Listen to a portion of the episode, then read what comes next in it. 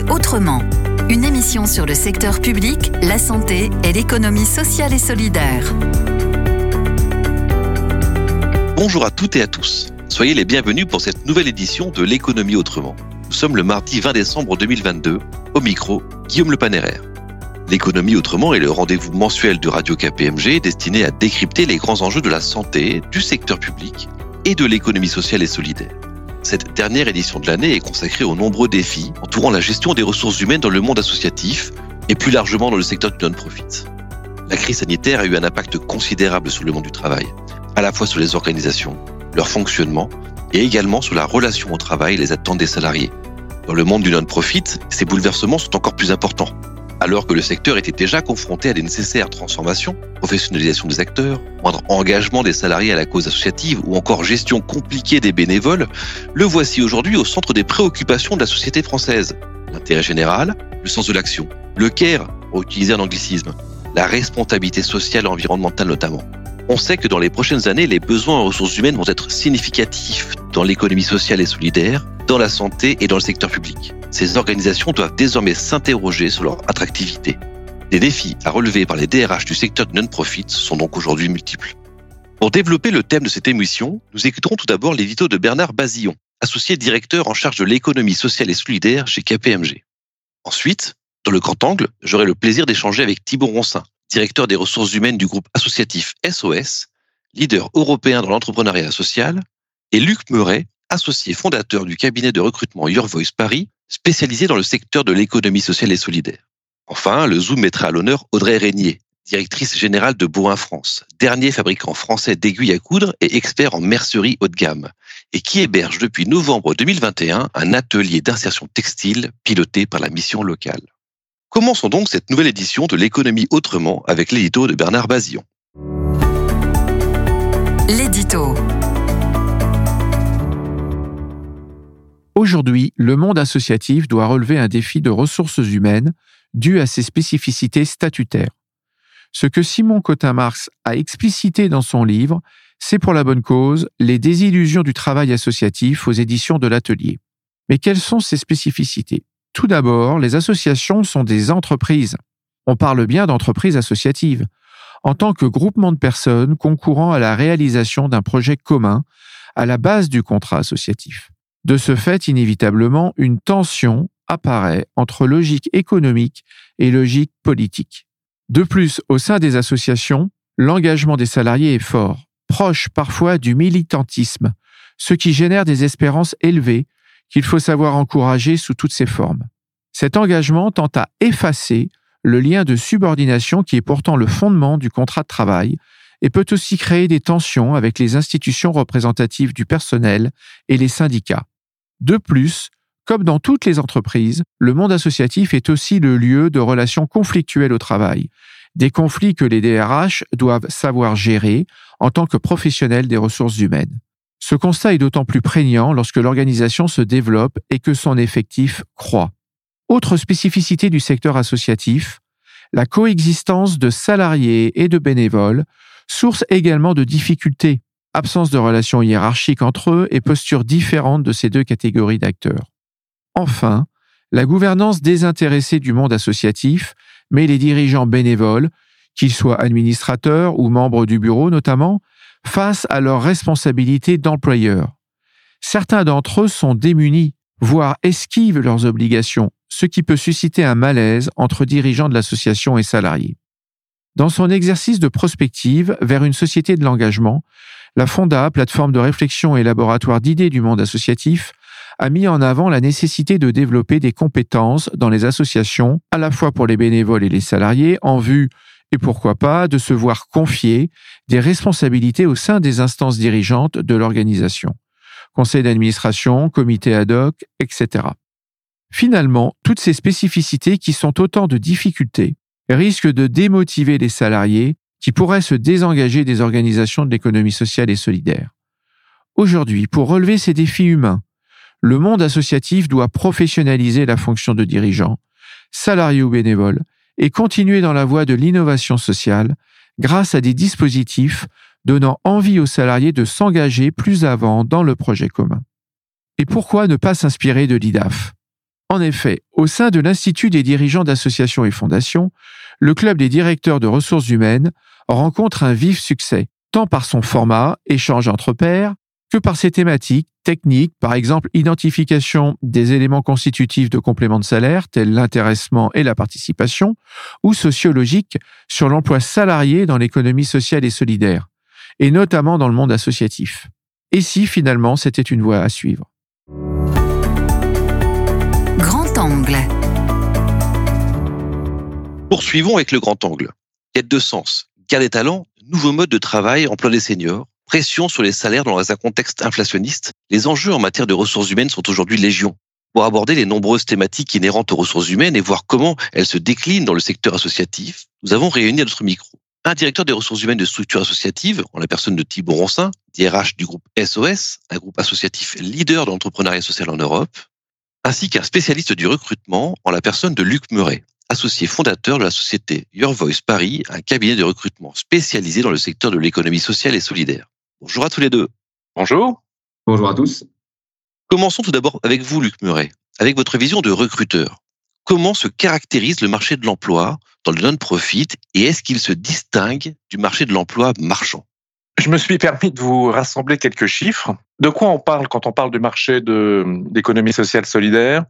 On parle, alors bon, les, chiffres varient en fonction des sources, mais euh, ça varie entre 2 400 000 et 2 600 000 salariés en France, qui représentent 10 euh, à 14% euh, des salariés en France, pour 265 000 établissements employeurs. En Europe, c'est 13 millions, plus de 13 millions de salariés et qui représentent 6% des salariés pour 2 millions 8 établissements employeurs. En France, c'est très éclectique. Hein, L'économie sociale solidaire, c'est euh, pour 68% des associations, pour 13% des mutuelles, 12% des coopératives et puis 7% des fondations et ça représente 281 000 cadres. Je fais un focus là-dessus parce que c'est plus particulièrement notre marché à nous, euh, cabinet de recrutement, les cadres dirigeants de sièges, les cadres territoriaux ou les euh, directeurs d'établissement. Le marché en 2022, ce qu'on observe sur le premier semestre, c'est plus de 15 000 offres d'emploi de cadres dans l'économie sociale solidaire pour 300 euh, 000 offres de cadres de manière globale.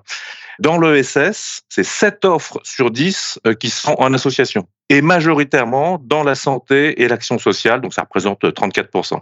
Ce qui est à noter aussi, c'est que le, la part des euh, contrats à durée déterminée est plus importante dans l'ESS, l'économie sociale solidaire, pour 16% euh, qu'il ne l'est pour l'ensemble des, euh, des offres, qui ne l'est que pour 6%. Ce qu'on peut noter aussi, c'est que les, salaires de, dans l'économie sociale solidaire sont plus bas dans l'ensemble des offres d'à peu près 10% en moyenne.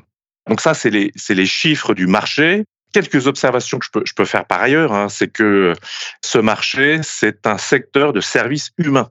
Donc les RH, les ressources humaines, c'est la principale richesse, c'est le, principal apport de valeur que ces structures euh, peuvent apporter. Et puis, pour moi, hein, si on avait à, le segmenter, il y a deux types de marchés, euh, deux sous-marchés. Il y a un marché qui est très endogène, le marché des professionnels associatifs, ceux qui ont fait toute leur carrière dans l'économie sociale solidaire, qui ont euh, démarré euh, éducateurs spécialisés ici, euh, soignants là, donc c'est les métiers de, l'ingénierie sociale ou du CARE de manière générale, qui est plutôt très structuré avec des conventions collectives qui encadrent les métiers et les rémunérations, par exemple celui de, il y en a d'autres, hein, mais par exemple celui de la FEAP, avec plus de 350 000 professionnels, avec 5 300 établissements, et là, on a euh, à peu près les mêmes difficultés de marché que l'ensemble des secteurs en France, c'est-à-dire un marché tendu, c'est-à-dire un marché de candidats, avec des exigences en termes de projet, d'équilibre de, vie personnelle professionnelle, euh, de flexibilité en matière de, de contrat,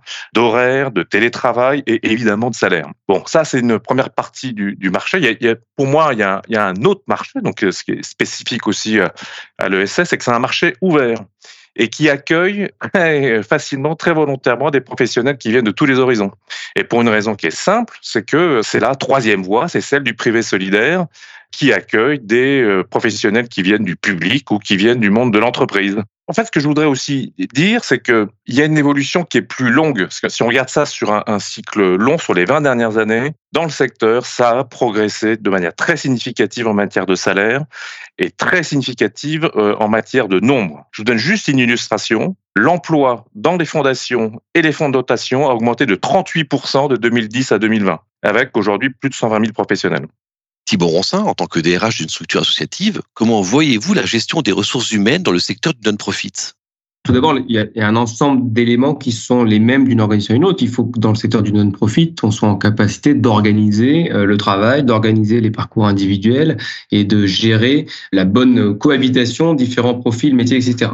Ce qui éventuellement est particulier dans le secteur du non-profit ou, ou, plus fort parce que c'est pas euh, euh, supplémentaire, c'est juste que les drivers vont être un petit peu plus élevés que dans d'autres secteurs. C'est le premier élément, c'est le sens et donc les attentes qu'on a quand on rejoint l'ESS puisque beaucoup d'acteurs vont dans le secteur de l'ESS pour y trouver du sens, il y a une attente de comportement exemplaire par rapport à des valeurs qu'on est en droit d'attendre quand on vient dans le secteur de l'ESS. Ça se traduit très concrètement par je rejoins cette recherche de sens, je veux retrouver au quotidien dans mon travail finalement cette, cette, cet impact dans l'intérêt collectif d'une part et donc cette cohérence dans les pratiques au quotidien en termes d'écoute, en termes d'empathie, en termes de soft skills en général, etc. En final, on a un deuxième élément qui est particulier, c'est que dans le secteur de l'ESS, on a moins, dans une moindre mesure, des sujets de, de, de grandes émissions, de bore-out, de perte de sens, de bullshit job, comme on peut avoir euh, souvent dans, les, dans, les, dans la littérature actuelle des DRH, j'ai envie de dire, ou du management. Et on a plutôt des sujets de surengagement et de comment on arrive à maîtriser, de par cette recherche d'impact et d'intérêt général, maîtriser bah, le, le, surengagement et l'impact sur la santé des collaborateurs. Donc, euh, les DRH dans l'ESS ont en plus un curseur très fort à, à porter sur les politiques et les cadres qui permettent d'assurer un bon équilibre de vie personnelle et vie professionnelle, un bon équilibre de santé pour les collaborateurs euh, du secteur.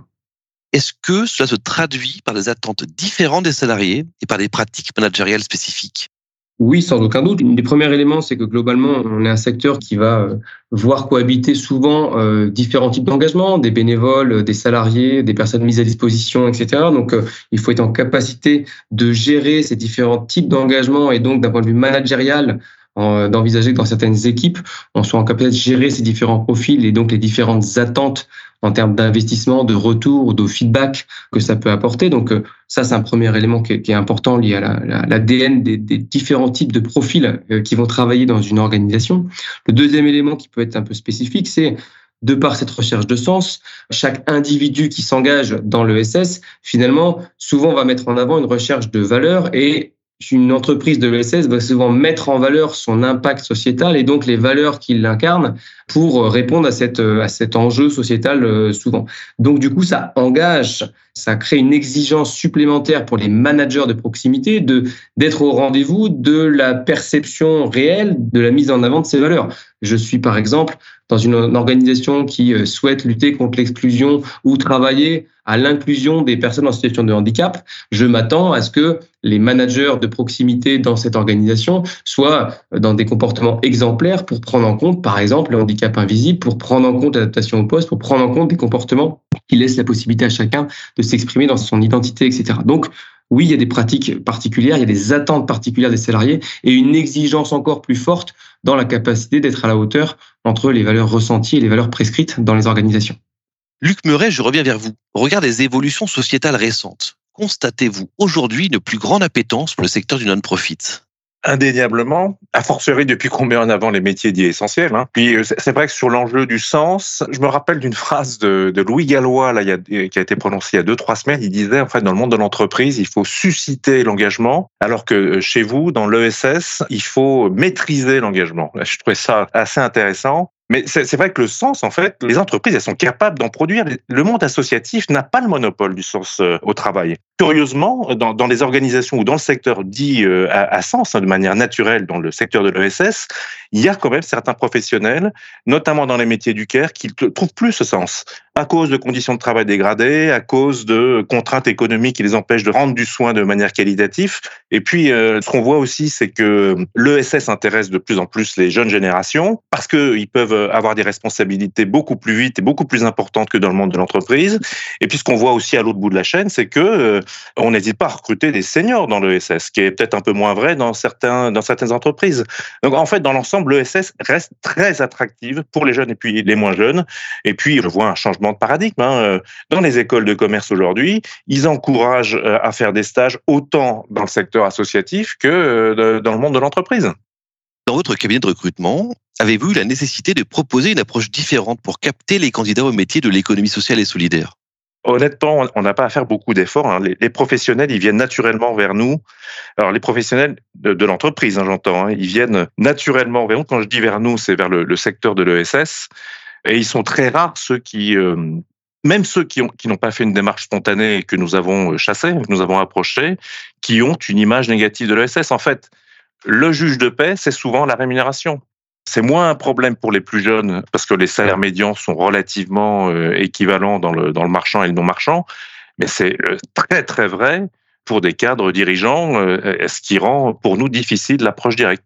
Donc c'est vrai qu'il y a un moment, ça devient un sujet économique, c'est un sujet de rémunération, et notamment sur les questions de rémunération variable ou de rémunération à la performance, qui fait débat dans le secteur hein, et, et, qui est vraiment pas communément accepté encore. Nous, notre, notre job, c'est de bien analyser en fait l'intégration culturelle des candidats qui viennent de l'entreprise au monde de l'ESS. Ce sont des questions de, de valeur, évidemment. Thibault en a parlé tout à l'heure, d'altruisme, d'intérêt à l'autre.